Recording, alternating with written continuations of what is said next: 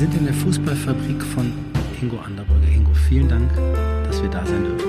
Dass du unser Gastgeber bist heute. Wir reden über Tage für die Ewigkeit in diesem Podcast. Wir reden über Momente, die den Sport verändert haben, über Tage, die man nie vergisst. Und neben Ingo Anderbrügge, unserem Gastgeber und Beteiligten dieses Tages für die Ewigkeit, ist auch der Trainer, der da beteiligt war. Hüb Stevens, herzlich willkommen. Und ohne Matthias Killing, hallo lieber Matthias, wäre das gar nicht so einfach möglich gewesen. Vielen Dank auch für deine tolle Unterstützung im Vorfeld. Man könnte sagen, über diesen 21. Mai 1997 ist doch schon alles gesagt worden in so vielen Talkrunden und jeder hat sich schon x-fach dazu geäußert. Aber ich behaupte, dass wir heute den Beweis erbringen werden, dass es tatsächlich immer wieder Geschichten gibt, über die man tatsächlich noch nicht gesprochen hat. Wann oder wie genau erinnerst du dich an den 21. Mai 97? Wo warst du eigentlich? Ich war zuerst in einem äh, Jugendzimmer eines Freundes. Ich war damals 17 Jahre alt und äh, wir haben zusammen das Spiel geguckt und sind nach diesem Spiel, äh, das war mein erster Autokorso, den ich erlebt habe. Der Freund hatte schon einen Führerschein und wir sind danach durch die Hagener Innenstadt, Hagen, durch meine genau, Heimat gefahren äh, und haben diesen UEFA Cup Sieg gefeiert und das war ja damals, das war ja ein Fußballwunder, das muss man ja ganz klar sagen, das was der FC Schalke damals erreicht hat. Das ist ein Tag für die Ewigkeit und ähm, das ist ein Tag, den auch ich natürlich als Fan, damals als Fan, der für eine Hagener Wochenzeitung neben der Schule geschrieben hat. Und äh, das werde ich nie vergessen. Und ich weiß noch, wie ich danach äh, zu meinem Chefredakteur am nächsten Morgen gegangen bin und gesagt habe, ich möchte einen Artikel auch über Schalke schreiben. Und da hat er gesagt, wir sind aber eine Hagener Zeitung. Ich sage, das ist mir egal. Hier gibt es so viele Schalke-Fans. Ich möchte jetzt einen Artikel über Schalke schreiben. Das habe ich damals gemacht und ähm, habe dann damals auch meine ersten Erfahrungen tatsächlich auch danach dann gemacht ähm, und bin dann regelmäßig auch Gast gewesen bei Pressekonferenzen als kleiner Schülerzeitungs- also oder Wochenzeitungsschreiber aus Hagen und ähm, das war für mich die große weite Fußballwelt und äh, das war damals so eine, so eine Tür, die dadurch aufgegangen ist. Cast mit. Ich habe mit, mit Typ Stevens, mit, in 1998 dann, also später, nach diesem Sieg erst, ähm, habe ich in Pressekonferenzen gesessen und habe äh, Hüb Stevens erlebt und äh, habe dann viele Jahre später ihn ja dann auch fürs Fernsehen interviewt und äh, heute kennen wir uns ein bisschen, was eine große Freude ist und mit Ingo bin ich seit zehn Jahren befreundet. Also da ist natürlich für mich als Fan auch dann beruflich eine Menge äh, auch entstanden, auch in Verbindung zu diesem Verein und dieser Tag hat, glaube ich, auch ganz Schalke verändert. Ganz klar. Und dieser Tag hat natürlich eine, eine Vorgeschichte. Jetzt ist immer die Frage, wo steigt man ein? Ich finde, man, man steigt am besten zum Saisonbeginn ein, denn da gab es bereits in der, im laufenden Wettbewerb ein Spiel zwischen Schalke 04 und Roda Kerkrad und der Trainer von Kerkrad war Hüb Stevens. Es ist also etwas passiert, auch in dieser Saison, das es eigentlich noch nie gab. Ich bin als Trainer raus und werde dann wieder eingewechselt. Wie genau, Hüb, ist dann die Kontaktaufnahme und wie, wie ist dieser Weg von Kerkrade dann zum FC Schalke genau verlaufen? Wie waren diese Wochen auch von dem Wechsel mhm. in die Fußball-Bundesliga und wie haben Sie diese, diese Zeit erlebt? Na, erstmal äh, war Schalke natürlich der Gegner von uns aus Kerkrade. Und habe ich mich mal ein Spiel angeschaut von Schalke äh, ins Stadion und äh, hatte dann allen Eindruck ja, von die Fans und äh, wie wichtig dass die für die Mannschaft waren. Und äh, ja, guck, 97, da spricht man natürlich über ja, der UEFA-Gewinn von Schalke. Aber man muss dann auch die ersten Spiele nehmen, die Schalke gespielt hat, ohne Hüb Stevens, mit Jörg Berger. Äh, der hat doch zusammen mit Rudi damals eine Mannschaft zusammengestellt, wo ich später für in der Stelle gekommen bin und wo ich mit einer guten Truppe arbeiten konnte. Ich denke, dass das doch wichtig ist, um das zu sagen.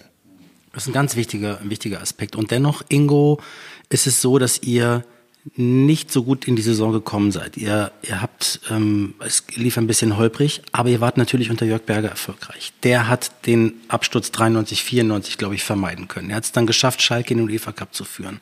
Trotzdem was hat möglicherweise in diesen ersten Wochen dann eben nicht mehr so gut funktioniert wie in der Vorsaison? Was aus Sicht des Spielers hat deiner Meinung nach dann auch zu diesem Wechsel zu Hüb Stevens geführt? Was waren die Gründe möglicherweise? Warum es auch dann richtig war, schweren Herzens sich von einem auf Schalke sehr, sehr beliebten Trainer Jörg Berger zu trennen, trennen zu müssen? Ja, man muss vielleicht die Saison 95, 96 sehen, in der wir überraschend Dritter wurden.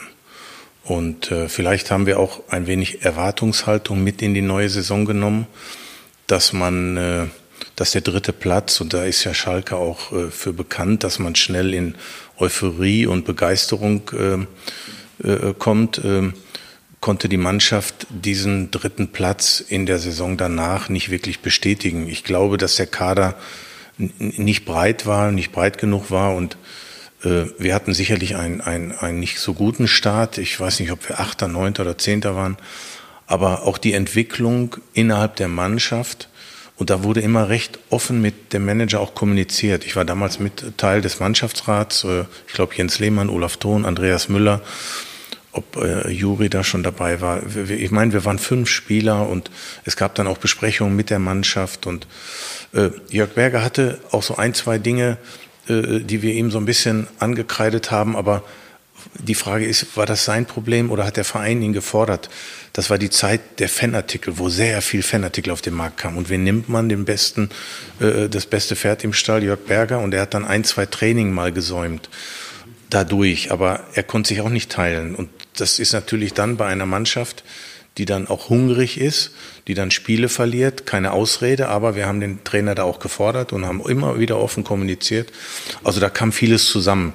Der Kader war vielleicht nicht groß genug, wir haben die nicht die die die die, die ja die Form gehabt, wie man sie vielleicht benötigt und äh, und, und, und, und das ein oder andere Mal, wo der Trainer vielleicht nicht da war, konnten uns aber zumindestens bis dahin erstmal bei dem, bei dem ja, grandiosen Spiel, äh, Heimspiel gegen Kerkrade, konnten uns da motivieren, weil wir alle sehr hungrig waren. Und da hat uns wirklich das Publikum getragen.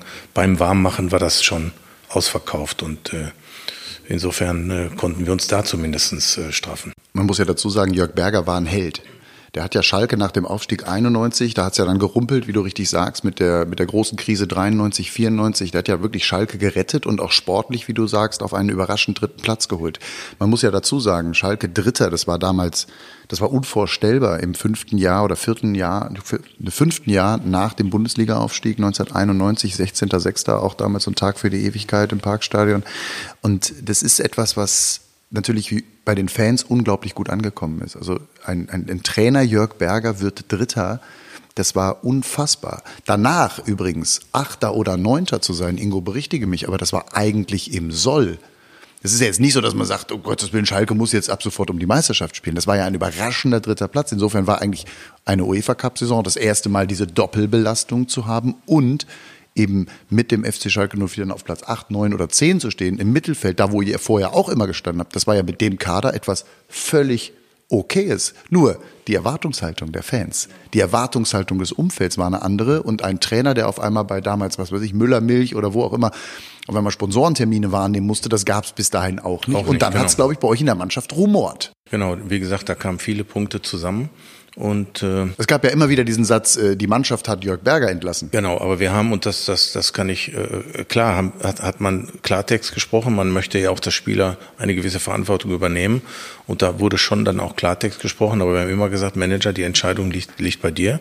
Wenn du sagst, es muss weitergehen, dann geht's auch weiter. Und äh, die, ich glaube, da waren das war schon der Ansatz dieser Mannschaft die sich auch vieles sagen konnte und auch offen war untereinander. War sich dann vielleicht mal einen Tag böse, aber dann haben wir wieder alle an einem Strang gezogen. Und um das Thema Jörg Berger, an dem wir jetzt auch gerade ganz besonders denken, abzuschließen, ihr habt auch seine Gattin eingeladen, glaube ich, zum 25-Jährigen. Ja. Ich finde, das zeigt eben auch, dass man sagt, okay, das war damals so, das war eine unangenehme Entscheidung. Auch Rudi wird sie nicht leicht gefallen sein, aber trotzdem Teil der Schalke-Familie. Ganz, ganz wichtig. finde ich. Und dann kam natürlich eine Entscheidung, und das weiß ich noch genau.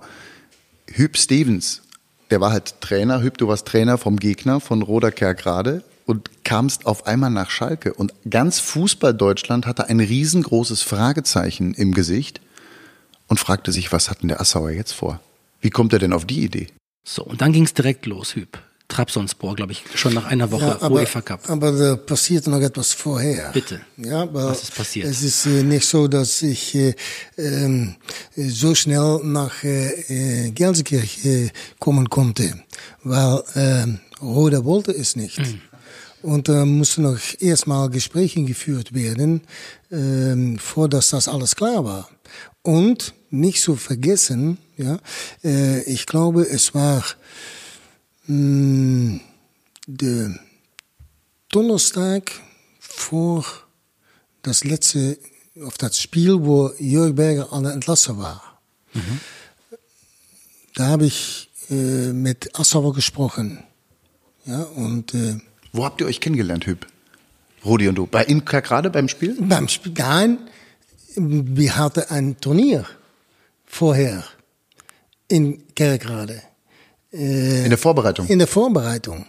Äh, und da hat äh, Rudi mich die Hand gegeben und da habe ich, weil es warm war, ja, habe ich in kurzer Hose habe ich rumgelaufen. Das stimmt die Und- Geschichte also. Ja, die stimmt. Ja. Dass er davon es war, beeindruckt es war. war. So, es war so warm und scheinbar hat ihm das auf der eine oder andere Art und Weise begeistert.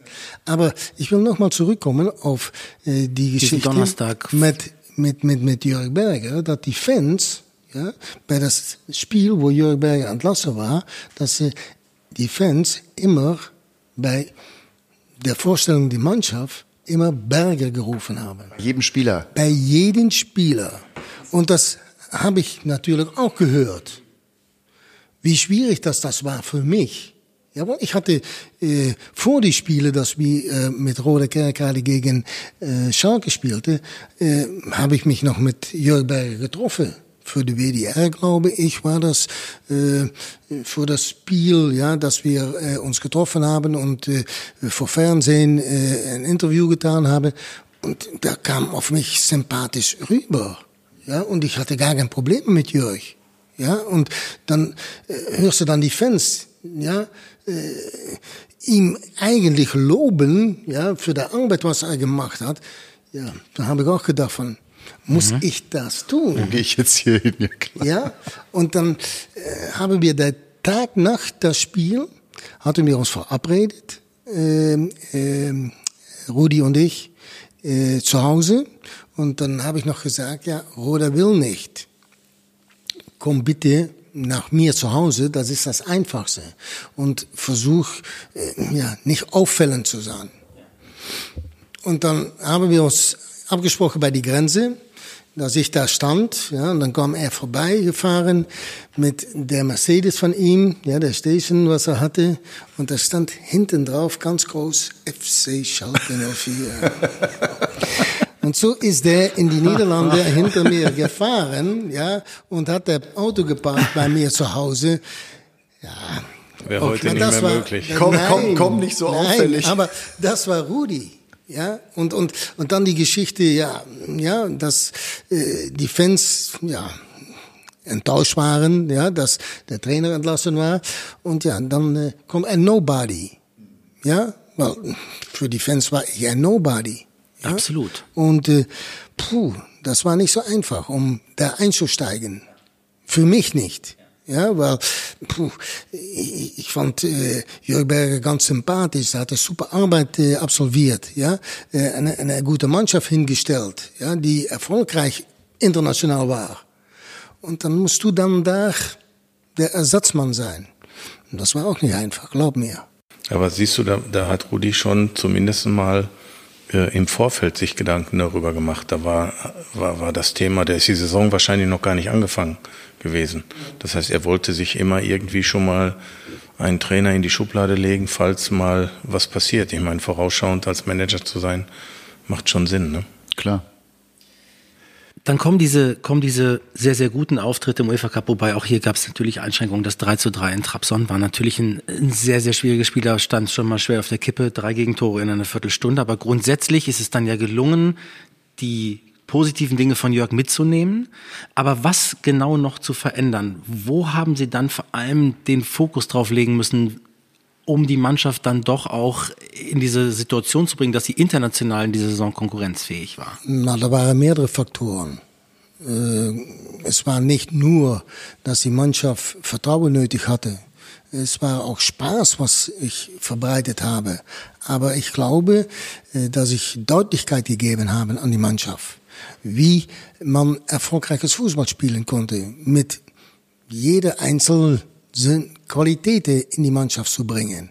Und äh, jede für sich, ja, aber auch für die andere.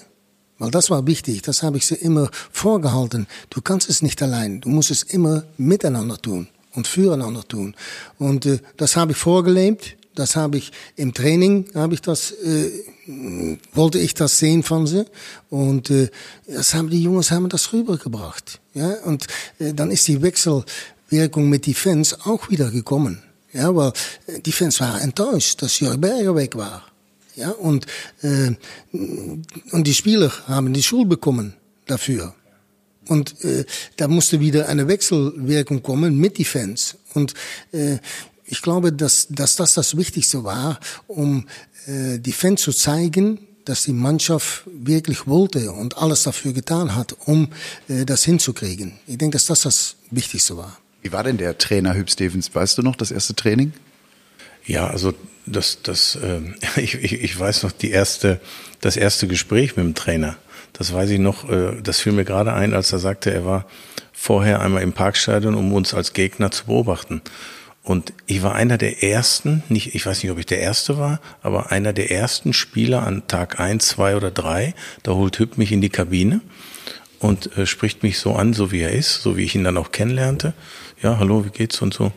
Äh, wieso bist du kein Nationalspieler? Weißt du noch? Das war dein, eines deiner ersten Sätze. Ich dachte, Was hast du da geantwortet? Ja, ja ich habe gedacht, der macht dich jetzt zum Nationalspieler, so ungefähr. und, und, und das, das, das, das, allein das auch schon zu hören, der kennt dich und so, das, das, das spiegelt so auch seine, seine Motivation, die ihm so, die er so in sich hat durch, sein, durch seine Art zu reden. Ähm, muss allerdings sagen, im ersten Spiel habe ich eher defensiver gespielt, wie das ich meine Stärken ausspielen konnte. Das, er hatte sich aber sicherlich da was bei gedacht, aber das, das ist mehr oder weniger in die Hose gegangen. Ich habe es auch nicht so angenommen, hat mich nachher auch geärgert, aber ähm, ja, das war so eines der ersten Gespräche. Nur Hüb Stevens hat schon auch die Trainingsinhalte verändert. Das also es war ein frischer Wind. Ja, das, das war, wir, wir, wir, wir, wir haben äh, äh, Passschleifen, viele kleine, kurze Passwege. Wir haben, wir haben wirklich also ein Kontrast gehabt zu den Trainern auch davor, dass also fast eine neue, ich will nicht sagen Revolution, aber es war schon eine andere Art, Fußball zu spielen. Das fing mit dem Warmmachen an, das fing, das, das, das fing mit den Übungen an und das hat auch die Begeisterung gebracht. Wir haben nicht, äh, sonst war es lange Dehnen vor den Sprints. Irgendwie beim letzten Sprint hat sich irgendwie einer wieder verletzt und wir haben uns gewundert. Wir sind früh angefangen. Wir haben, wir, wir haben Spannung aufgebaut und haben trotzdem gesprintet und gemacht und getan und haben uns gewundert, ey, da verletzt sich keiner mehr. Also es war wirklich von Sepp Herberger äh, kam jetzt Hüb Stevens so ungefähr. Also das war eine ganz andere Belastungssteuerung. Und natürlich die, die Themen in der Kabine, das, was Jörg Berger angefangen hat. Wir haben uns alle super mit ihm verstanden. Er hat das Kabinenfest eingeführt. Er, er hat das Miteinander verpflichtend auch äh, Dienstags länger zu bleiben. Und wenn da einer Backgammon gespielt hat und, und Hüb hat mit seiner Akribie und auch mit seiner Disziplin die Mannschaft weiterhin sowohl auf dem Platz als auch außerhalb äh, ja noch mal mehr zusammengebracht. Und da gibt's eine Geschichte. Jens Lehmann kam mal einmal mit schwarze Socken. Und wir haben die Ausstattung vor der Saison, fahren zum Auswärtsspiel und wir bekommen ja dann die blauen Polos und die weißen Polos und den Freizeitanzug und die weißen Socken. Und dann hat der Jens uns das erzählt, wir waren ja nicht dabei. Jungs, der Trainer hat mich gerade so richtig lang gemacht. Hey, was ist mit dir? Ja, Trainer, was ist? Du hast schwarze Socken. Ja, wo ist das Problem? Bist du Schalke oder was? Und Jens hat das so erzählt und das zeichnet eigentlich aus, aber ja, das war dann auch wieder vergessen. Nur wenn Hüb das einmal sagt, dann der hatte nie wieder schwarze Socken an der Jens. Ne? Sie waren extrem also. penibel bei den, bei den, bei den Klamotten. Das, der Olaf Thon hat gesagt, die, die, die Adidas-Stutzen, die binden aber die schnüren mir unten die Wade ab. Dann gib mir vernünftige Socken. Also da gab es auch mal einen Disput, weil er gesagt hat, ich will die nicht anziehen. Aber sie waren unheimlich ein Disziplinfanatiker bis hin zum Outfit der Spieler im, im, im Essenssaal, im Zweifel. Weil ich, weil ich auch finde, ja, dass das eigentlich der Anfang ist von einer Organisation als Mannschaft. Wenn du dann nicht die Klamotte in Ordnung hast, das ist das Einfachste. Ja, äh, rechtzeitig beim Training zu kommen, rechtzeitig beim Spiel zu kommen. Das sind einfache Sachen. Ja, und wenn du dann äh, eine Absprache hast, wenn du gegen eine andere Mannschaft spielst, dann spielst du in Blau-Weiß, dann tust du auch kein Gelbes an. Und sicherlich auch kein Gelbes auf Schalke. Ja, ja. Nein, aber Ist beispielsweise. So, Absolut. Nein, ja, äh, das sind einfache Sachen. Und dann stehst du auch am ersten Pfosten, wenn du eingeteilt wirst. Und Das gehst da nicht ich. oberflächlich drüber weg. So ist es, genau, Und, und, und, und, und ja. dann, dann siehst du auch das zurück in, in der Trainingsarbeit. Want dann wissen sie auch schon, ja, äh, puh, er hat gesagt, kein Handspiel. genau. Ja, weil wir sind eine Fußballmannschaft. Und dann mussten aber alle, Allen. alle Ja, müssen. weil wenn einer einen Fehler macht, dann muss der andere muss auch wieder 50, 60 Meter extra laufen dafür. Ja, wenn dann einer ein Handspiel macht, dann muss auch die ganze Mannschaft dafür bußen. Ja. Und wenn wir uns zurückbewegen in die UEFA Cup Saison, wir sind auf dem Weg nach, nach Mailand zum Finale, dann finde ich es eine Geschichte auch ein bisschen im Zusammenspiel von Ingo und dem Trainer ganz interessant. Und das betrifft das Spiel in Brügge, wo der Spieler Ingo Anderbrügge noch eine Weile braucht, aber heute sagt, ich denke heute anders darüber als an dem Tag, als ich diese Entscheidung akzeptieren muss. Es ging nämlich um die Mannschaftsaufstellung in der Schneeballschlacht von Brügge. Was ist da genau passiert? Äh, Hast du gemerkt, was gerade passiert ist? Hüb wusste es eher als ich. Ja, Er- er, wusste genau, gelacht er wusste genau, was passiert. Am Abend Ja. vor dem Spiel in der Regel gibt man die Mannschaftsaufstellung Genau, bekannt. Und ein genau, Name genau. stand auf dem Spielbericht unter den Top 11. Ich glaube, es war der Name Anderbrügge. Und was passiert am nächsten Tag? Ich hatte ja das, das Spiel in Trabzon mit den, du, du hast nur diese, diese drei schnellen Gegentreffer erwähnt. Deine drei Vorlagen habe ich Assists, unterschlagen. nur mal so für, das, für das Protokoll. Ja, sehr gut, sehr gut, genau. ja, genau. Also eigentlich hattest du abgeliefert in Trabzon mit drei Vor so, so, Torvorlagen. so und okay. ähm, ja und dann bist du in, in, in, dieser Aufstellung und äh, am Morgen wirst du zum, vom Frühstück äh, kurz äh, zum Trainer zitiert. Ich konnte in Ruhe mein Frühstück nehmen. Das war im Europapokal, hatte jeder so die Zeit zwischen acht und halb neun zu frühstücken. Der eine ein bisschen eher, der eine ein bisschen später. Wenn du fertig bist, wir sprechen und so. Und dann war das genauso dieser Satz, ähm, äh, hast du mal nach draußen geguckt? Der fängt dann sofort mit dem Thema an. Ja, äh, schneit. Ja, soll noch ein bisschen länger schneien. Und der Platz ist eng und tief und so. Und dann äh, opfert der Trainer einen offensiven Spieler, in dem Fall meine Person. Und dann bist du natürlich nicht begeistert, ist ja klar. Ja, du warst richtig angepisst. Ja, natürlich. Ich hatte aus, aus ein, ein, ich weiß nicht, ob ich es gemacht hätte. Ich war ja schon 32. Äh, ein Scout aus England war da. Und der wollte mich in Brügge sehen, weil er gesehen hat, das, das, das kam noch so mental dazu. Wie gesagt, ich habe mich immer wohlgefühlt und ich weiß auch nicht, ob ich es gemacht hätte. Der hat das Spiel geguckt, aber mich nicht. mich nicht gesehen. Ja, und ähm, ja, und dann bist du natürlich nicht begeistert, ist ja klar. Dann sprichst du irgendwann in der Woche danach. Aber wie, wie Entschuldigung, wie hat er dir das begründet? Ja, also der Boden mit- ist tief, das ja, Wetter ja, ist schlecht. Einfach, du, du, du hast plötzlich, und, und das stimmt ja auch, so würde ich als Trainer auch denken. Und ich glaube, glaub mir, von zehn Trainern machen das neun nicht, die den Mut nicht haben, dann einem Spieler zu sagen, ich stehe da nicht mehr hinter. Es gibt Entscheidungen im Betrieb, im, im, im, im, im Berufsleben, wo du plötzlich über Nacht in eine andere Situation kommst, die du begründen kannst, die du erklären kannst, da muss erstmal ein Arsch in der Hose haben, dann das zu sagen. Oder sagen, ach komm, vielleicht versuche ich es doch mal. Aber der Platz war tief, äh, das heißt, wir mussten uns auf eine Abwehrschlacht äh, äh, äh, darauf gefasst machen. Und, und, und plötzlich sagst du, und er wird das auch nicht einmal überdacht haben, der wird das auch zweimal überdacht haben, mache ich das jetzt, was passiert mit dem Spieler, geht er mental äh, mir in die nächsten vier Wochen baden, da bin ich sicher, dass ein Trainer auch über solche Themen denkt. Ja, und, und ähm, dann hoffst du natürlich, dass du reinkommst, ein paar Minuten noch, weil wir hatten noch die Zeit der Prämien, aber auch das darf, und das hat er auch erklärt, und im Alter verstehst du das natürlich, dass du da nicht einem, einem Spieler nur mal ein Bonbon geben kannst und eigentlich stehst du nicht dahinter und kannst es der Mannschaft gegenüber für dich als Trainer, der die Verantwortung hat, nicht rechtfertigen.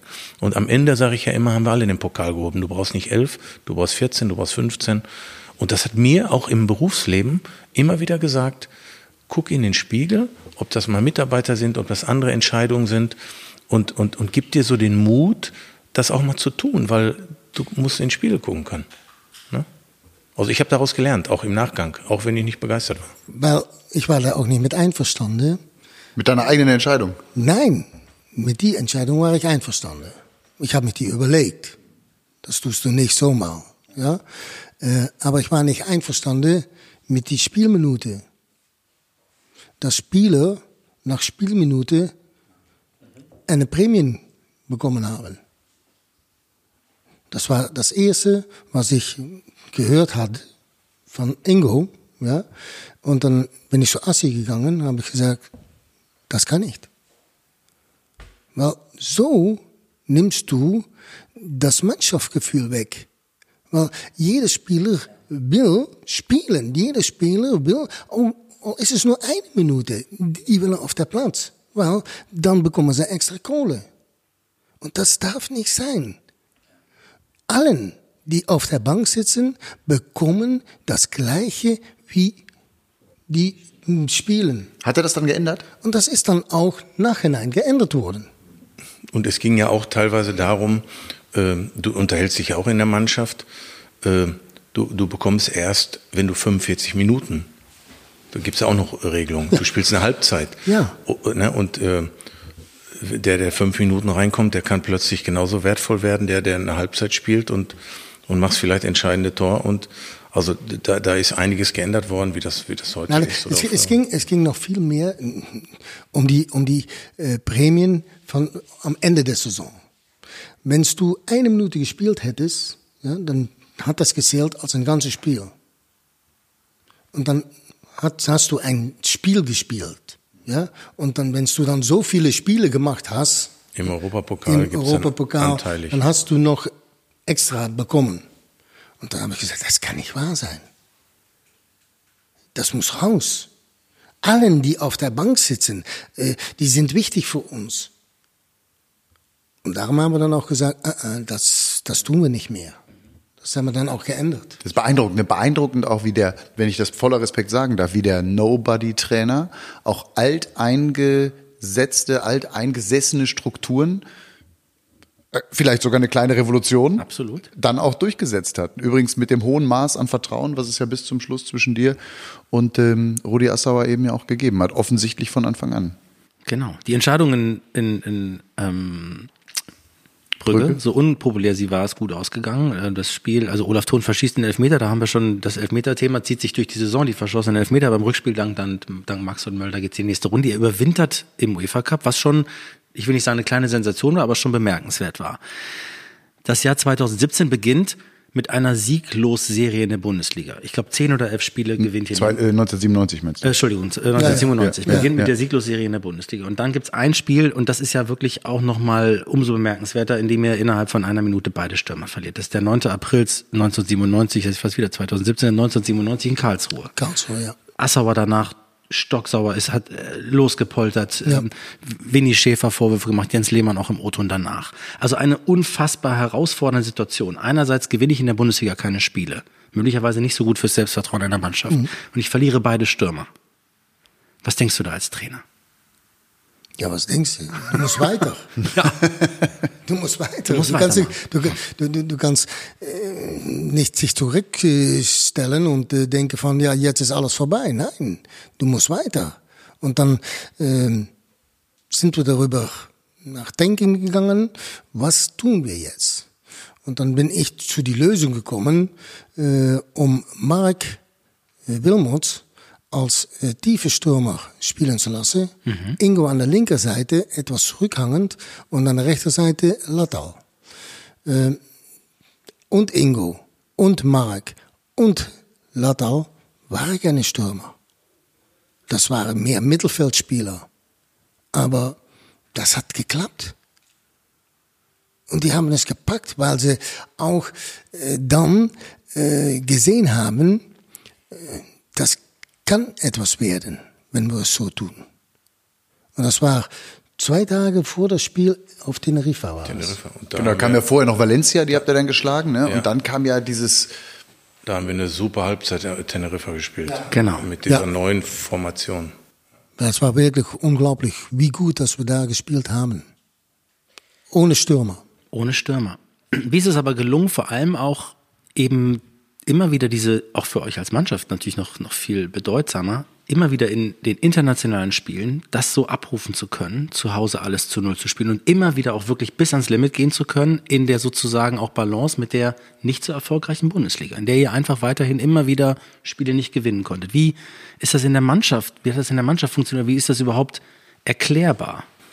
Ja, wir waren schon, äh, äh Trainer sicherlich auch, äh, in Karlsruhe super enttäuscht. Der Kader war jetzt auch nicht immens groß. Da gehen zwei Stürmer baden.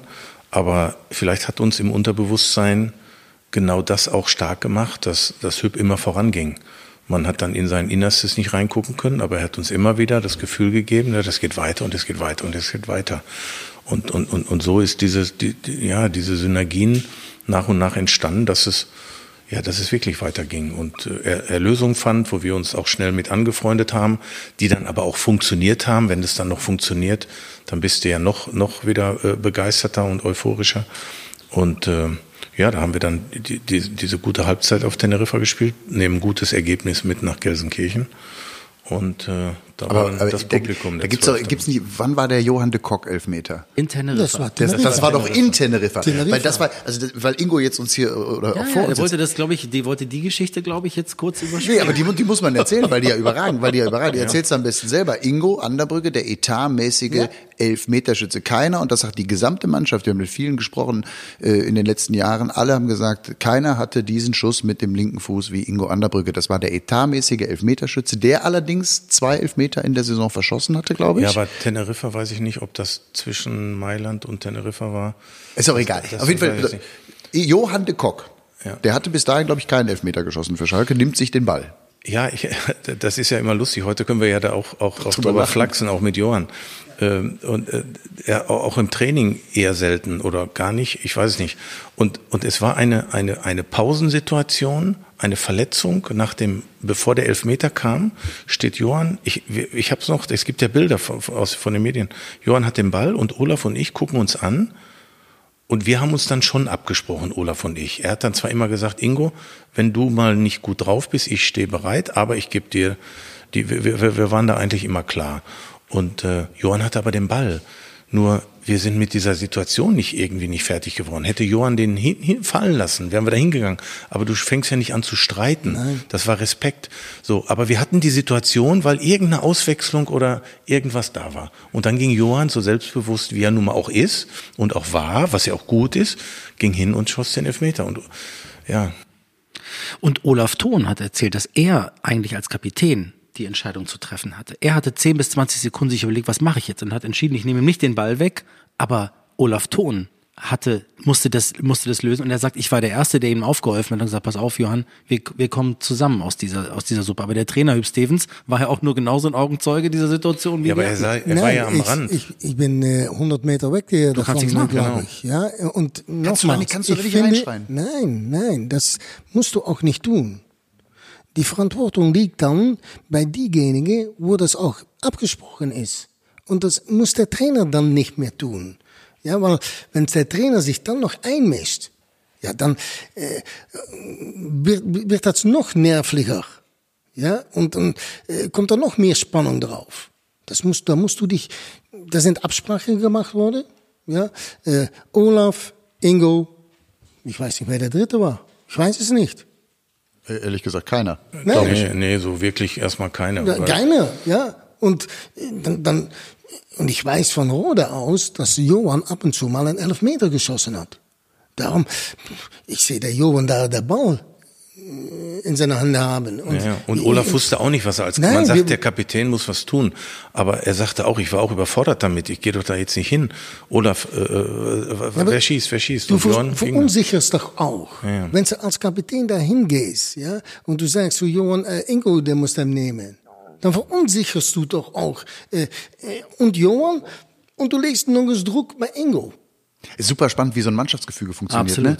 Ne? Also ich hätte jetzt zu 100 Prozent gedacht, der Trainer ruft von draußen rein und sagt, pass auf, du machst das. Aber dass der Trainer die Verantwortung, grundsätzlich ist eine hohe Qualität als Trainer, glaube ich, auch eine Verantwortung innerhalb einer Mannschaft weiterzugeben, auch eine Mannschaft bestimmte Dinge selbst regeln zu lassen, das ist eine Riesenqualität, die übrigens, ich behaupte, nicht jeder Trainer hat. Nee, nee.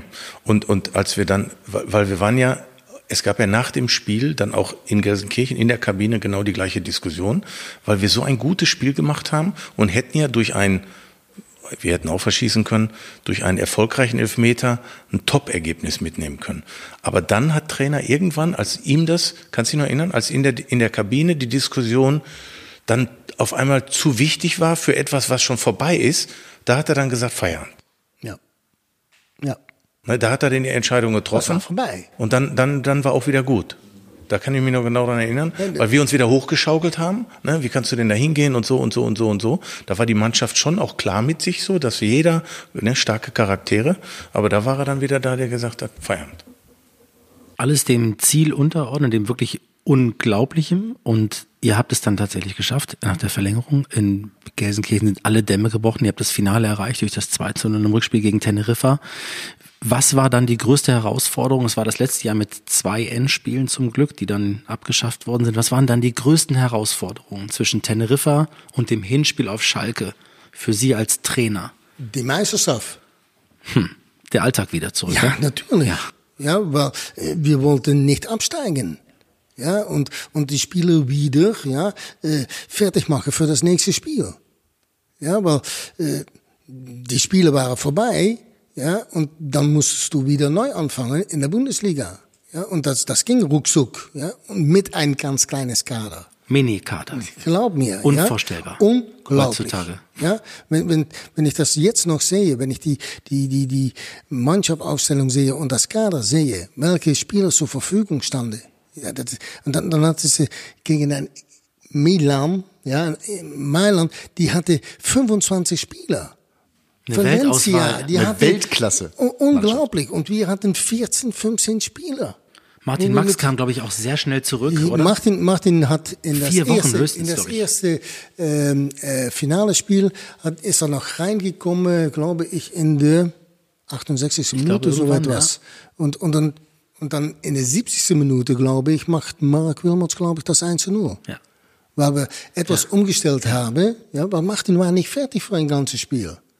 Ja, der kam zurück von seiner Verletzung. Ja, und da war er auch froh mit, ja, dass er wieder so weit war. Und äh, dann haben wir äh, Martin eingewechselt, ja, weil 20 Minuten, eine halbe Stunde, das, das ging, ja. Und dann machen wir das 1 zu 0. Ja, das ist unglaublich, ja, dass wir, dass uns das gelungen war, dass wir das erste Spiel mit 1 zu 0 gewonnen haben. Und das Verrückte eigentlich ist, dass man, und du warst dabei, du hast dieses Spiel komplett gemacht, ähm, dann noch nicht feiern kann, weil es ist das Hinspiel. Es ist ja. unvorstellbar ja. aus heutiger Sicht zu sagen, jetzt haben wir doch gewonnen gegen Mailand, aber wir haben, wir sind, wir sind noch nicht Das war, glaube ich, das letzte Jahr. Mit, das war tatsächlich das letzte Jahr. Ja, ja glaube ich schon. Wie hast du das empfunden dann tatsächlich auch nach, nach Abpfiff? Also einerseits die Freude, diesen, diese wirklich super, super starke Mannschaft auf Schalke besiegt zu haben, aber dennoch weiterhin cool bleiben zu müssen. Und natürlich auch hier die Entscheidung des Trainers, die du akzeptiert hast, zu akzeptieren hattest, im Rückspiel nicht dabei zu sein. Das war zu dem Zeitpunkt noch nicht klar. Das ist ja klar, eine Woche, zehn, zehn Tage später. 14 ähm, Tage sogar. Oder 14 Tage, ja, genau. 14, 14 Tage. 14, 7. 7. Mai, 21. Ja, Mai. 7, ja, 14 Tage zwischen den beiden Spielen. Und, und äh, da war das noch nicht klar, aber du, du bist natürlich euphorisiert. Du, du, aber das war in jeder Runde. Das, das war fast vielleicht war es fünf Prozent, zehn Prozent mehr. Jede Runde war im, im, im Parkstadion ein, ein, ein Fest. Wie gesagt, wir sind zum Warmmachen raus, das Stadion war voll und du hast gedacht, du, du, hast schon ein Tor geschossen. Die Leute waren so verrückt. Mhm. Das, das, das ist unglaublich. Das war Europacup-Stimmung. Das Besondere war ja in dieser Zeit damals einerseits die Unterstützung der Fans, kommen wir sicher gleich noch, noch zu, äh, in Mailand, die 30.000, diese berühmten Szenen, zwei Stunden vor Spielbeginn, die Mannschaft kommt erst um auf den Rasen, da stehen schon 30, da war kein Mailänder da, aber 30.000 Schalker. Das war ja eine unglaubliche Euphorie. Was ich so spannend finde in dieser Zeit, ihr gewinnt, also dieses Hinspiel 1 zu 0 geht nochmal in den Bundesliga-Alltag, wie du richtig sagst. Ich glaube, der Abstieg war damals dann kein Thema mehr. Ich glaube, das war dann schon geschafft, aber es war trotzdem keine erfolgreiche Saison. Es war ein in der Bundesliga mitdümpeln. Und das war ja jetzt auch für, für, für dich, Hüb, als Trainer nicht unbedingt die Zeit, wo du gedacht hast, also der Europacup hat natürlich alles überstrahlt, völlig klar. Aber wenn man rein, die reine Bundesliga-Saison nimmt, ich, wa ich wage die These, ohne den Europacup wäre über den Trainer Stevens viel diskutiert worden. Das denke ich auch. Ja. ja. Bestimmt. Ja, so, so, ist ja, aber dann wär, so ist das Geschäft. Aber, aber ja, das, das, dann wäre die Belastung des Europapokals nicht da gewesen. Ich muss auch sagen, wir waren echt mental auch nicht in der Lage, das so, das waren wenig Spieler, die das über Jahre haben überhaupt mal gemacht. Und, und du kommst mit so einer Begeisterung, du kannst die Nacht nicht schlafen, du kannst anderen Tag nicht trainieren. Wenn du das trainiert hast über zwei, drei Jahre, wenn du bei Bayern, Dortmund, wo auch immer spielst und hast einen größeren Kader. Also wenn wir diese Belastung nicht gehabt hätten, behaupte ich, hätten wir den einen oder anderen Punkt schon mehr geholt in der ja, Liga. Das muss man schon sagen. Zumal es also, eben diese Mannschaft ja. mit 14, 15, 16 ja. vielleicht war, dann die Verletzungen, auf einmal waren es nur 14, völlig klar. Und trotzdem eine, eine völlig abgefahrene äh, Zeit natürlich in einer Euphorie, nie da gewesen, wahrscheinlich seit 1958 der letzten Meisterschaft auf Schalke, die eine, eine, eine Zeit, die, glaube ich, kein Schalke-Fan auch vergessen wird. Und ich habe mich gefragt, auch in Vorbereitung auf das Gespräch, wie lang eigentlich 14 Tage sind, wenn du 1-0 Mailand schlägst und dann musst du 14 Tage warten, ja. dass es und endlich musst noch durch die Bundesliga. Ja, du hast ja. dann Abstieg ja. in Düsseldorf, beim, beim Festchen Absteiger Düsseldorf 1 zu 0 verloren, gegen die Löwen 1 zu 2 verloren. Du spielst also noch zweimal Bundesliga ja. und kommst dann wieder in dieses, und gehst dann ins Weltmeisterhotel von 1990. Ihr seid in das Hotel gegangen, in dem sich, in dem sich äh, die deutsche Nationalmannschaft 90 vorbereitet hat. Wie habt ihr dann diesen, diese, diese Momente, diese Tage hin zum Finale erlebt, auch in der Vorbereitung und dann wirklich äh, voller Vorfreude, auch mit einer, mit einer Selbstsicherheit, auch wissend, dass Paul Inz kam zurück, äh, die natürlich in Mailand, in San Siro ein wahnsinniges Feuerwerk abfackeln würden. Wie habt ihr das emotional äh, geschafft in der Mannschaft, euch wirklich so zu fokussieren? Ja, es war nicht nur, dass Sie einige Spieler zurückbekommen haben, wir haben auch Martin zurück ja. gehabt. Ja, ja, genau. Äh, und wir wollten auch mit Martin, ja, und das war für Ingo nicht so schön, aber wir wollten mit Martin wieder vorne spielen. Ja, und ja. Mark da umhin, ja, äh, vom taktischen aus war das, äh, ja, erforderlich. Ja, und dann musst du, äh, ja, ein Spieler erzählen, dass er nicht das Endspiel spielen darf. Wie hast du ihm das erzählt?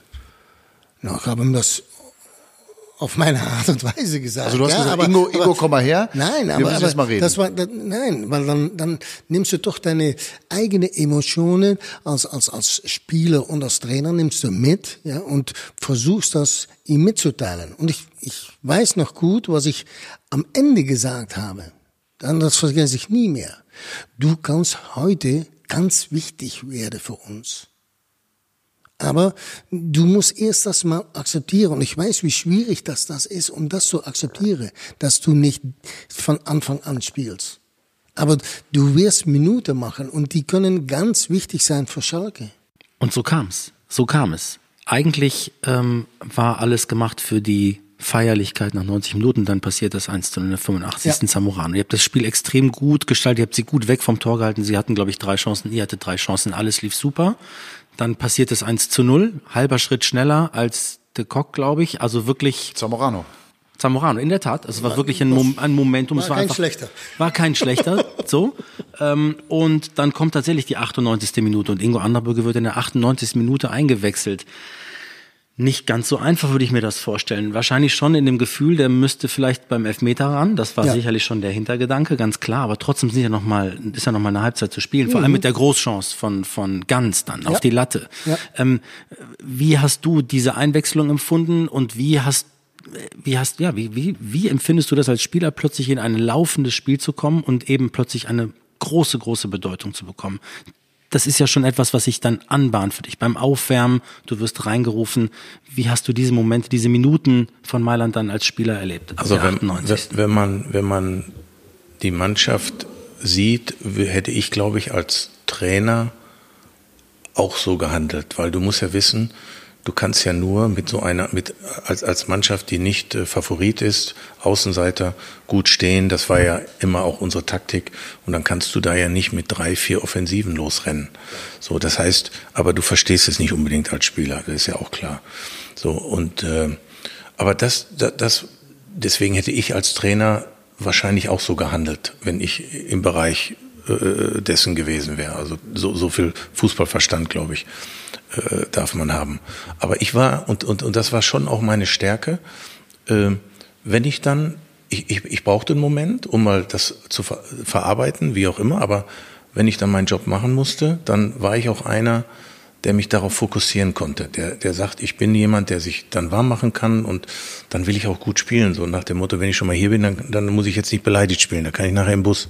Aber dann, dann, dann muss es schon äh, auch, auch, auch rangehen. Und Ja, und, und, und du hast dann immer noch als Offensiver wieder eine Chance, Impulse zu setzen. Und äh, diese Szene mit Zamorano, das war übrigens die einzige Situation, wo wir Glück hatten. Das darf man auch nicht vergessen. Nach jeder Runde hat niemand von den Medien gesagt, wir sind glücklich weitergekommen. Wir waren in beiden Spielen immer verdient. Das war die einzige Situation, wo man überhaupt da sagen kann, man darf da auch mal ein bisschen Glück haben. Aber ein, ein, ein, ein Lattenschuss. Ja. Ja, und dann kam das Elfmeterschießen. Und da warst du für die gesamte Mentalität, für die Psyche, für die, für die Drucksituation der gesamten Mannschaft natürlich ein absoluter Brustlöser. Ich glaube, ein paar Wochen später hast du mit derselben Härte, glaube ich, die Torwand im ZDF Sportstudio, glaube ich, fast zertrümmert mit drei Treffern oben, wenn ich mich erinnere. Ach, das war nur so, so laut, ja? weil dahinter so, so ein Plexiglas war. Ja, Olaf Thon hat gesagt, wir hätten, wir hätten ihn noch die drei unten schießen lassen sollen. Aber da hast du Gott sei Dank auch in dem Moment ähm, alles in diesen, in diesen Schuss gelegt. Werner Hansch hat gesagt, ähm, da trabt er zum Elfmeterpunkt der Ingo und nach dem Treffer hat er gesagt, da war er wieder der alte Ingo. Also extrem wichtig, bevor Jens Lehmann dann gefühlt zwei Meter vierzig lang ist und den Elfmeter hält. Aber ähm, der, der Gang zu diesem Elfmeterpunkt und wir haben viele andere Finals erlebt. Wir haben auch über Bastian Schweinsteiger neulich gesprochen, über den verschossenen Elfmeter im Finale Horm. Ähm, wie ist es dir dann gelungen, vor allem A, dieses Riesenpaket mitzunehmen zum Elfmeterpunkt und dann aber rechtzeitig fallen zu lassen und einfach dich so zu fokussieren auf den Moment. Ja, Denn auch das hat Olaf Thon gesagt, dieses, dieses Momentum war auch für ihn, für alle kommenden Schützen extrem wichtig und extrem wertvoll. Dieses Selbstvertrauen, das war manchmal, manchmal kann man Gedanken ja auch nicht immer nur immer steuern. Aber ich hatte Gott sei Dank nicht diese vielen Gedanken, so und so viele Millionen zu Hause und nach 25 Jahren haben wir hier noch einen Podcast und jedes Jahr reden wir drüber. Das hatte ich nicht, weil ich vielleicht mich darauf konzentrieren wollte und auch äh, ich wollte aber auch nicht kneifen, weil ich zweimal zuvor verschossen habe. Ich glaube, das hätte ich mir nie verzeihen können. Du machst einen Job, bist Fußballer und sagst, nee, mach du mal lieber. Weil ich habe ja in der Liga geschossen und das hilft dann schon. Aber dieser Gang war schon, schon weit. Und, aber es war auch da wieder so ein bisschen dieses Trainer-Spieler, äh, ja, Hüpp hatte seinen gelben Zettel, er war gelb, ja, er war gelb. Äh, eins, zwei, drei, vier, fünf und hinter einen stand Ingo. Ich weiß nicht, warum er meinen Namen schon so, und, und dann kommt, kommt er und, und, und, Junge, ist klar, ne? So, da war keine große Diskussion und trotzdem brauchst du das als Spieler. Wenn das nicht gemacht hätte, wäre es vielleicht auch, hätte es auch geklappt. Aber das hat nochmal, ich weiß nicht, was er mit Martin und Olaf dann gemacht hat, aber für mich war dann klar, du bist gleich dran und irgendwann sagte einer, Schalke fängt an, so, dann gehst du dahin. Und es war dann auch einer der Besseren, natürlich, war ich auch sehr froh drum. Ähm, aber das war so, da kam so vieles dann zusammen. Und ja, da haben viele äh, Leute auf Schalke innerhalb der Mannschaft, Trainerstab vieles richtig gemacht. Die Namen waren relativ schnell klar. Es gibt ja Situationen, denken wir an 2009 nochmal, wo ein Trainer plötzlich Spieler finden muss, die schießen wollen. War, war das für euch relativ klar? Mit du meinst jetzt, du meinst das 2012, das Finale zu 2012, Hause? Genau. 2012. Jupp Heynckes sucht Spieler. Keiner wollte schießen. Genau. Das war bei euch anders, ne? Nee, wir haben ja, gar nicht so viel Schützen gehabt. Nein, nein. Ich glaube, der fünfte war Johann.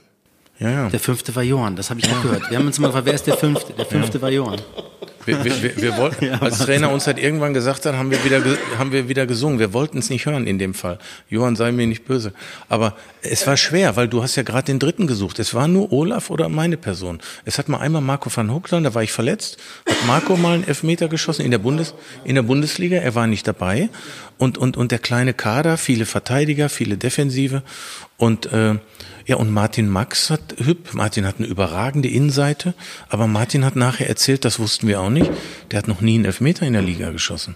Er war Torjäger schon, in Rostock 60, viele Tore, aber nie Elfmeter. Das, ist, das sind ja diese, diese Stories, wenn man ja. sich das so überlebt. Ne? Das, also, Hüb fängt schon an zu husten. Gesundheit.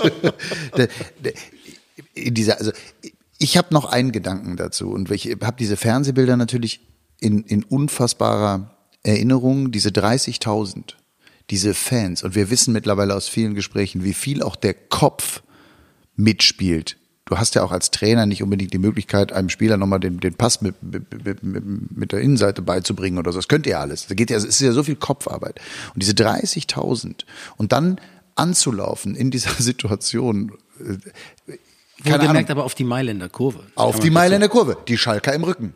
Ja. Ich habe ich hab eines. Man kann sich dann, Sven, wir können uns da nicht reinversetzen. Das ich ist hab, unvorstellbar. Ich habe eines, also ich habe den Ball hingelegt, gehe mein, geh meinen Weg zurück und habe drei, vier Jahre später du siehst ja zwei, dreimal im Jahr siehst du ja den Elfmeter beim Fanclub oder wo auch immer man sein darf. Und, und dann sehe ich, wie der Schiedsrichter quer durch diese Situation geht. Und da stelle ich mir die, auf, hä? hast du das damals gar nicht gesehen? Hä? Der Schiedsrichter. Haben die, das, haben die das gerade eingespielt? Das habe ich nicht wahrgenommen damals. Das nimmst du nicht wahr. Da war ich so fokussiert. Ne, man, man sagt ja so, fang dann wieder dein Ritual neu an, wie beim Golfen, geht einer daher, dann legt er wieder den Ball hin oder man muss wieder den Elfmeter. Mach dein, dreh deinen eigenen Film. Und der Schiedsrichter, ne, die Torhüter machen irgendeinen Blödsinn. So, und der Schiedsrichter geht quer durch diese, durch diese Bahn. Ich habe es damals nicht wahrgenommen. So krass. Irre. Aber du hast fünf gefunden, Hüb, die dann schießen. Auf Vier, deinem gelben Zettel. Nein, er hat fünf gefunden. Für, und er hat noch. Mich, für mich war klar, Ingo der Erste. Mhm. Weil da haben wir noch eingewechselt. Ja? Nicht nur. Ja, weil wir mussten noch eine halbe Stunde spielen, beispielsweise. Aber ich habe auch zu Ingo dann gleich gesagt, du der Erste. Ja, das war für mich klar. Und äh, äh, dann habe ich Olaf, Martin, Mark, Johann. Und ich habe das so gesagt. Gar nicht diskutiert oder so, sondern du gehst da hin und sagst, du bist die Eins, du bist die Zwei, die Drei. Natürlich hast du, äh, überlegst du, weil Ingo sagt es zu Recht. Ingo und Olaf waren die Feste, ja, und die andere. Und du musst halt, da sind ja schon fünf. Da hast du Tommy Linke, da hast du Radek Lattal, du hast Jejin Match, so äh, alles an, aber nee, lieber weg. So, du, du hast da keinen gehabt. Mike Bujo hatte, äh, Bujo hat das auch immer gesagt, nee, ja, besser nicht. nicht. So, und, und dann hast du, und, und, und Jens, so, und, und dann ist ja, war ja nichts mehr. Ne? Nee, dann hättet ihr irgendwann selber schießen müssen. Und was ich auch gehört habe, ist, und das ist auch, zeichnet auch eure Akribie hier aus, dass Jens Lehmann sagte, nicht, dass er Zamorano in die Ecke schießen würde, sondern bei langem Anlauf schießt er erfahrungsgemäß in die Ecke. Also auch nochmal ein wichtiges Detail für Jens Lehmann, übrigens, ähm, der da auch seinen Anteil dann dazu beigetragen hat und der dann, glaube ich, auch, meine ich gehört zu haben, Aaron Winter nochmal durchaus ein bisschen psychologisch bearbeitet hat vor dem, vor dem verschossenen Strafstoß. Ihr wart gut vorbereitet auf jeden Fall auf das Elfmeterschießen, das kann man, das kann man nicht anders sagen. Na, ich muss sagen, dass ich in der Jugend bei PSV Eindhoven als Trainer bin ich angefangen mit äh, Statistiken von Elfmeterschießen und andere Standards. Und das habe ich eigentlich, von ab das Moment habe ich das immer beigehalten. Von ganz Europa. Freistöße, offensiv, defensiv, Elfmeter. Hast du dir das aufgemalt, in ein Heft aufgeschrieben? Hast du irgendwann Nein, zehn, zehn da, Klatten gehabt oder wie hast hatte, du das gemacht? Ich hatte ein Programm dafür. Das also Computer ich, schon tatsächlich? Ja, ja. Ja, erst einmal habe ich alles aufgeschrieben und nachhinein habe ich das in den Computer gebracht. Es war ja die Gründerzeit auch der Computer, darf man nicht und, vergessen. Ne? Mitte ja, der 90er hatte nicht ja, jeder einen Computer. Nein, aber wir hatten äh, der Computer und äh, da hatte ich äh, die Elfmeter auch drin stehen, auch von Mailand. Mailand. Und ja. wir wussten genau, ja, du weißt es nie genau. Ja, aber, weil, äh, aber wenn er lang anläuft, dann schießt er öfter links unten und wenn er kurzer anläuft, schießt er öfter links oben beispielsweise. Und äh, das habe ich mit Jens besprochen. besprochen. Also ja. wenn Aaron Winter kommt, und ist das geil. Vor, vor das Spiel ist das besprochen worden mit ja, Jens. Ja. Musst nicht, du ja. Musst nicht du ja. während des Spiels, weil das hast du keine Zeit für. Vor das Spiel hat Jens ja, mit mir gesessen und haben wir die elf Meter durchgenommen. Wenn es darauf ankommen würde. Und äh, da haben wir das dann besprochen. Und dann habe ich ihm nur noch einen Zettel gegeben, kurz vor das Elfmeterschießen.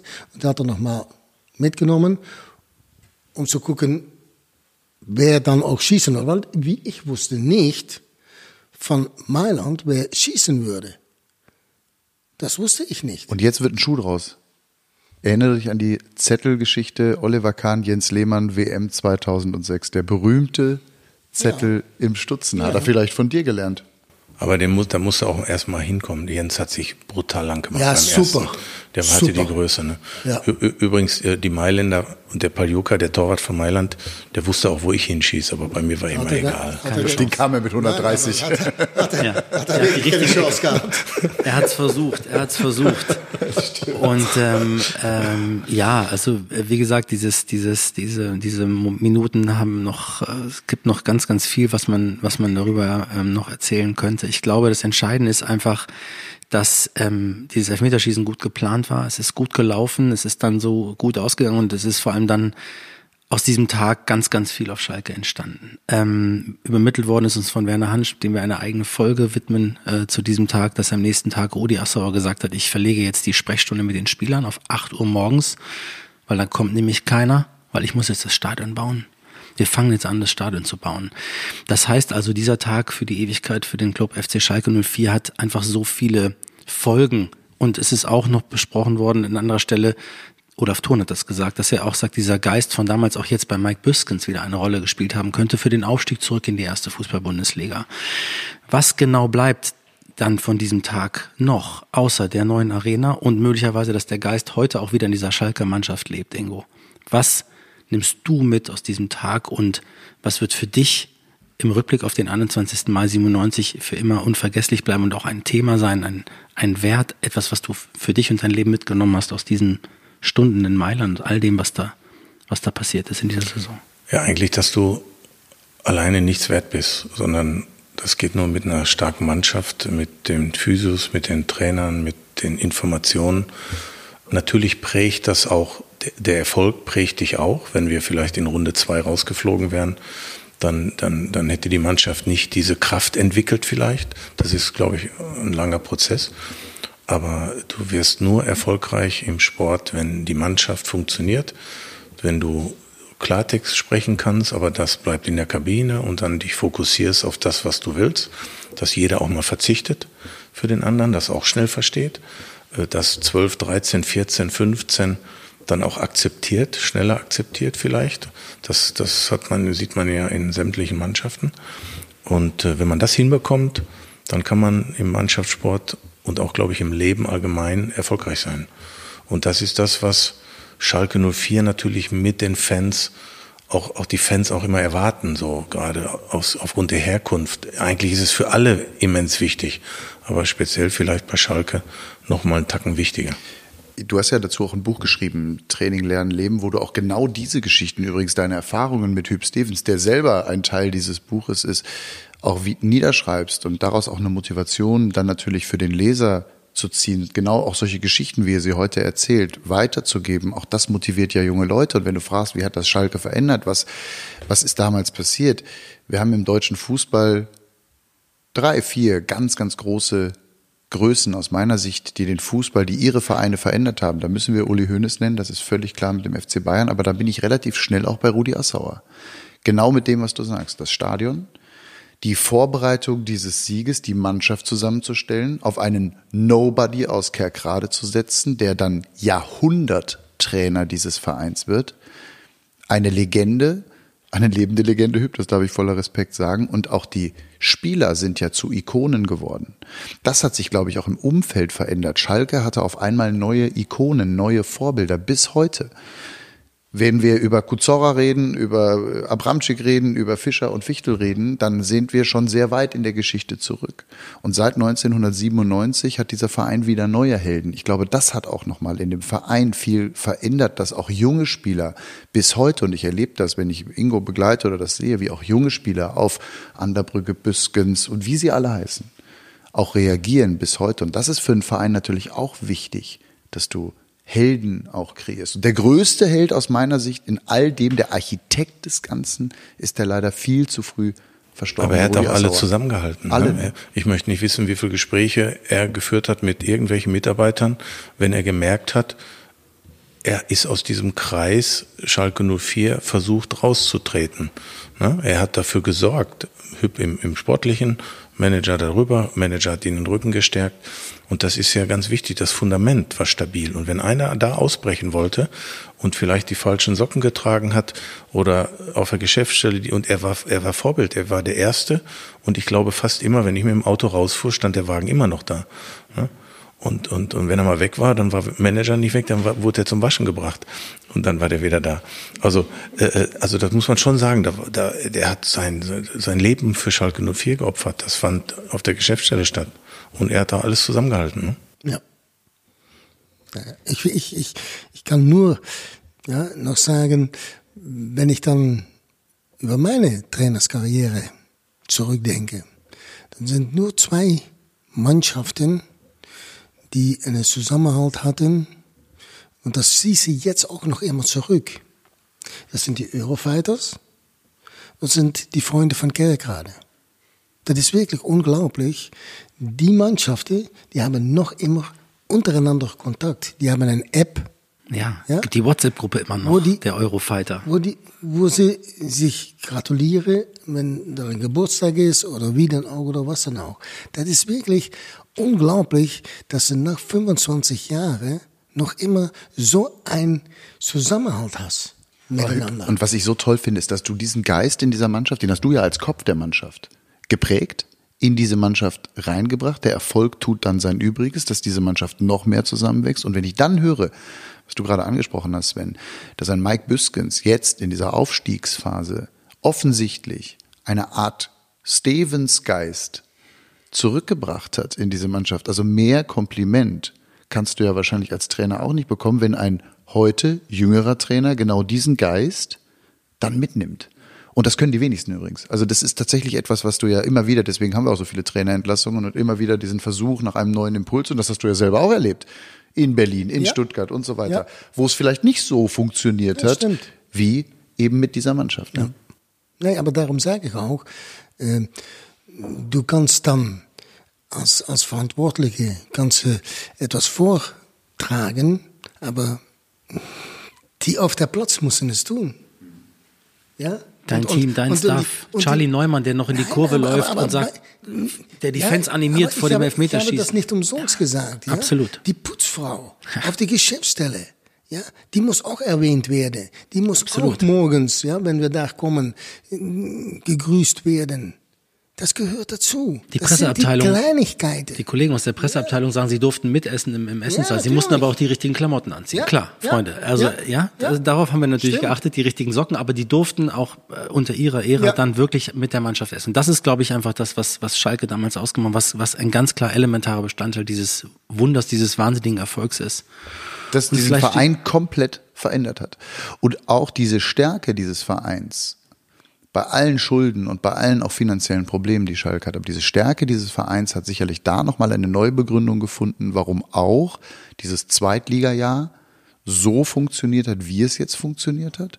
Übrigens mit den Fans, das war ja auch nicht immer alles ganz, ganz toll in diesen letzten beiden Bundesliga-Jahren, mit den Fans im Rücken, mit einer unfassbaren Stimmung. Und ich glaube, all das, was wir heute auf Schalke erleben, hat einen großen Teil auch in der Begründung eurer Mannschaft, eures Erfolges. Da leben die Fans heute noch von, da lebt der Verein auch 25 Jahre noch davon. Insofern ist das vielleicht dieser 21. Mai wirklich neben der Gründung des Vereins und auch einer und den Meisterschaften natürlich, aber da sind wir wirklich 1958 lange zurück. Aber ich glaube, dass dieser 21. Mai für das heutige Schalke wie eine Art auch Neugeburt gewesen ist. So wie wir Schalke heute erleben. Total. Und für unsere Gesellschaft Werte, ähm, an die wir weiterhin glauben sollten. Was einfach möglich ist, wenn ein Teamgeist, ein, ein, ein, eine Mannschaft so einen Spirit entwickelt. Ja, also auch in Niederlagen aufzustehen zu sein, wir sind aber als Mannschaft so gefestigt. Und das ist ja das, was man, was man einfach allen Menschen weitergeben sollte. Und das hat diese Mannschaft einfach geschafft. Und verkörpert. Ich habe immer, wenn ich ähm, Hüb Stevens ähm, oder Hüb, wenn ich dich an der Seitenlinie dann danach dann in Berlin gesehen habe, da habe ich richtig gelitten, ehrlich gesagt, weiß, oder in Stuttgart oder in Salzburg oder wo auch immer wir dich beobachten. Ich habe immer so gedacht, so, das passt nicht. Das war, das war immer ein komisches Gefühl, dich für einen anderen Verein in Hoffenheim an der, an der Seitenlinie zu sehen. Das ist das Geschäft, das ist völlig klar. Aber für dich hat Schalke auch dein Leben verändert, ne? Natürlich. Äh, Schalke, wenn du über deine Trainerskarriere hinguckst, ja, ist das äh, der erfolgreichste äh, Verein gewesen, wo ich gearbeitet habe und auch der langste Zeit gearbeitet habe. Ähm, aber ich habe auch unheimlich viel Spaß in Stuttgart gehabt. Ich habe auch in Hoffenheim äh, Spaß gehabt, in Hamburg und, und wo dann auch. Ähm, dann nimmst du immer etwas mit. Ja, und äh, äh, da lernt man von. Und das ist äh, etwas von Reichtum.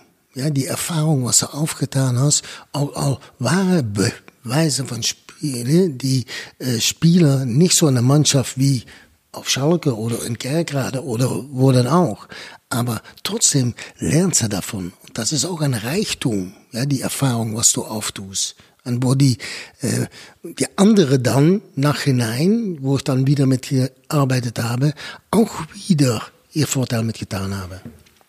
Und manchmal, darüber haben wir auch schon vorhin mal gesprochen, vor unserem, vor unserem Gespräch, auch im Misserfolg und in der, in der Niederlage manchmal sogar der, der wahre Reichtum steht. Weil das ist eigentlich das, was, was so wertvoll ist. Wieder aufzustehen und weiterzumachen. Und eben auch offensichtlich Niederlagen, auch die ihr in der Saison hattet, Rückschläge immer wieder wegzustecken und an diese DNA zu glauben. Sondern wir als Mannschaft, wir glauben daran, wir haben dieses Ziel und dem ordnen wir alles unter. Und das hat funktioniert. Das hat funktioniert. Ich muss immer, ich muss immer an die vier Minuten im Mai 2001 äh, oh. dann noch denken. Wieder ein Tag für die Ewigkeit, für eine eigene Folge. Aber das wäre die Krönung von allem natürlich gewesen. Und trotzdem gefühlt diese vier Minuten Meister auch zu sein. Und wir alle haben diese Bilder ja natürlich auch im Kopf. Ähm, der Fußballgott hat und Rudi Assauer hat ja gesagt, es gibt ihn nicht, aber vielleicht gibt es ihn dann doch, äh, hat schon rund um Schalke viele Geschichten mitgestaltet. Beim, beim, Lattenschuss von Ganz war er da. Da war er nämlich da. Und am, ja, genau. im Mai 2001 hat er frei gehabt. War er da war er kein Schalker. Vielen, vielen ja. Dank. Vielen Dank für eure Zeit. Es hat großen Spaß gemacht. Sehr und ähm, ich bin mir sicher, dass wir ein paar schöne Geschichten nochmal, ähm, auch neue, glaube ich, sogar äh, wieder entdeckt haben. Lieber Matthias, vielen, vielen Dank für deine Zeit, für deine Unterstützung. Gerne. Für deine Leidenschaft auch für diesen Club, die wir immer wieder sehen und spüren, so wie gestern auch bei Werners ähm, Tag für das große Abschiedsspiel. Ähm, bleibt alle gesund und herzlichen Dank. Danke. Bis Glück dann. Auf. Alles Gute. Glück auf. Glück auf.